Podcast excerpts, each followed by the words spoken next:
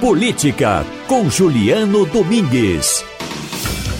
Juliano Domingues é professor da Universidade Católica de Pernambuco, jornalista e cientista social, mestre e doutor em ciência política. Boa tarde, professor Juliano, tudo bem? Boa tarde, Wagner. Boa tarde a você, os ouvintes, tudo ótimo. Professor Juliano, uma imagem chamou a atenção no desfile de 7 de setembro. O presidente Jair Bolsonaro não apareceu ao lado nem do presidente do Supremo, Dias Toffoli, nem do presidente da Câmara, Rodrigo Maia. Os dois sequer estavam em Brasília.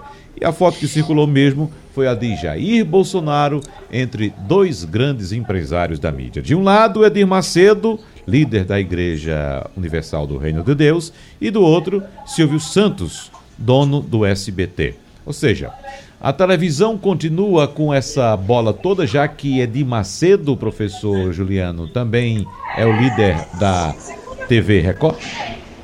Pois é, Wagner, essa, essa imagem circulou e ela é bem simbólica, né? Ela reforça aquela ideia segundo a qual comunicação é poder e que políticos é, compreendem, costumam compreender isso muito bem e aí então se aproximam, né, ou tendem a se aproximar de donos de empresas de mídia com a intenção de, a partir justamente dessa relação, influenciar a opinião pública.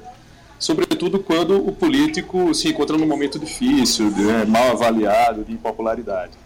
Então, o que a gente observou nessa, a partir dessa imagem foi justamente uma espécie de recado. Quer dizer, o presidente ele aparece ao lado de dois grandes empresários de mídia, mais especificamente da televisão, então, ele, ali nesse momento, ele demonstra justamente que a partir dessa proximidade ele possui um poder importante, o chamado poder simbólico, né, que é exercido justamente através da mídia. Com a evolução da internet, a popularização dos, das redes sociais digitais, de certa forma ocorreu uma espécie de relativização desse poder, ou o entendimento de que a televisão ainda não exerceria um poder tão grande sobre a opinião pública.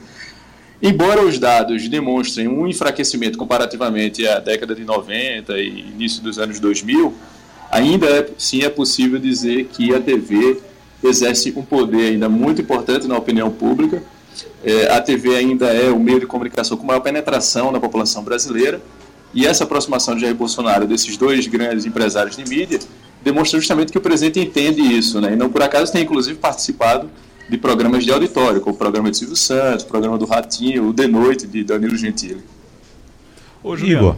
Juliano, a gente tem é, o dono da Record, o dono do SBT, prestigiados ao lado e prestigiando também o presidente da República, mas há quem diga que o presidente adota uma postura de enfrentamento, na verdade, é em relação à TV Globo. Está acontecendo mesmo ou é só impressão? Não, é possível já apontar, Igor, é, e boa tarde para você. Né? Acabei não cumprimentando você no início aqui da nossa entrada. Então, é possível sim já apontar algumas evidências é, nesse sentido, sim. Algumas já haviam sido demonstradas no período ainda eleitoral, né? acho que o ouvinte, vocês lembram bem daquela entrevista do então candidato Jair Bolsonaro na bancada do Jornal Nacional, em que há um enfrentamento, as entrevistas dele na Globo News e é, aquela conversa que ele manteve por é, WhatsApp com o Bebiano, se referindo à Globo como inimiga, já demonstravam sim uma predisposição ao enfrentamento. É, isso não é novidade, né? Presidentes da República, como eles é, detêm um poder importante né, nesse processo de, de, regulação da radiodifusão né, do, no país, então, é, historicamente, a radiodifusão no país está associada justamente a essa influência do presidente da República. Eu vou citar para vocês aqui é, dois casos é, que a história ensina. Né? O presidente, por exemplo, Juscelino Kubitschek, ele tem um, teve um papel importante no processo de expansão, de transformação dos diários associados no grande conglomerado. Então, por exemplo, o grupo passou de 3 para 12 emissoras de TV, né? o grupo liderado e comandado por Assis Chateaubriand. É, a partir de 64, os militares também trataram de enfraquecer, nesse caso, os diários associados, fechar a TV Excelsior e fomentar justamente o surgimento de uma nova potência que é a Rede Globo. Então, a, a, a, estratégia, digamos assim, dos governos sempre teve muito associada à radiodifusão, e aí, nesse sentido, na história recente, a Rede Globo foi historicamente é, ocupou, beneficiado, ocupou um espaço importante nesse cenário. O que a gente observa agora é uma espécie de mudança, quer dizer, nas peças do tabuleiro. É, há um, um, uma aproximação maior, em primeiro lugar, com a Record e com o SBT, e não só nessa foto, mas também a distribuição de recursos publicitários oficiais por parte do governo federal indicam isso também. Uhum. Né, historicamente, a Globo era mais beneficiada, a Globo é, os dados mostram que a Globo está em terceiro lugar, quer dizer, em primeiro vem a Record, depois o SBT.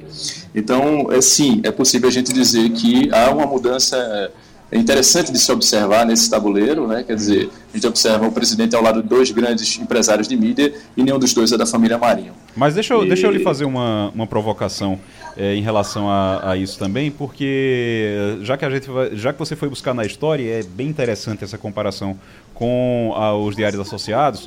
Na época, você tinha os diários associados com uma, tinha um nível de dependência muito alto em relação a verbas públicas. Você tinha uma dependência muito grande é, em relação às verbas públicas. Então, houve um fortalecimento da TV Globo por parte dos governos militares e aconteceu o que aconteceu. Hoje, a Rede Globo, ela tem, o, o, o Grupo Globo, eles têm essa mesma, esse mesmo problema ou não? Eles estão é, se tem verba pública ou não, não importa muito para eles. Essa, a característica da dependência da verba oficial é uma característica no, normalmente presente nas chamadas democracias frágeis ou em processo de consolidação. Em democracias consolidadas, a mídia depende ou tende a depender menos dos recursos oficiais, o que é importante, porque isso está associado justamente a um processo gradual de independência da mídia em relação ao poder público. Então, quanto menos dependente da publicidade oficial, mais fiscalizadora da atuação dos, do poder público, dos gestores, tende a ser essa mídia.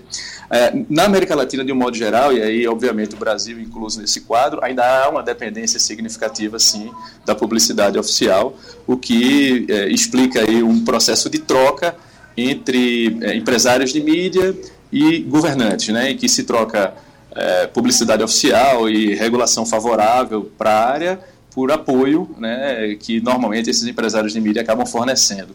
O que aconteceu no caso dos diários associados, né, para a gente fazer mais uma referência a esse aspecto histórico, é que não houve ali um alinhamento automático né, do, dos associados, como se esperava, então aí isso acabou incentivando o governo militar, de certa forma, a enfraquecê-lo e também, eh, quer dizer, enfraquecer de determinada maneira para que aquele conglomerado não ganhasse uma dimensão suficiente para enquadrar ou emparedar o próprio governo, mesmo sendo um governo autoritário. Então, isso foi feito também com as organizações Globo, quando há vários eh, momentos ao longo da história em que determinadas eh, normas regulatórias são implementadas para fazer com que a Globo cresça, mas também não cresça tanto assim para fugir do controle. Então, há uma relação histórica, e isso normalmente acontece em países de democracia fragilizada, e infelizmente o Brasil está nesse quadro. Professor Juliano Domingos, muito obrigado, um abraço e até a semana que vem. Eu que agradeço a vocês, Wagner e Igor. Até a próxima. Um abraço e aos ouvintes. Bom final de semana.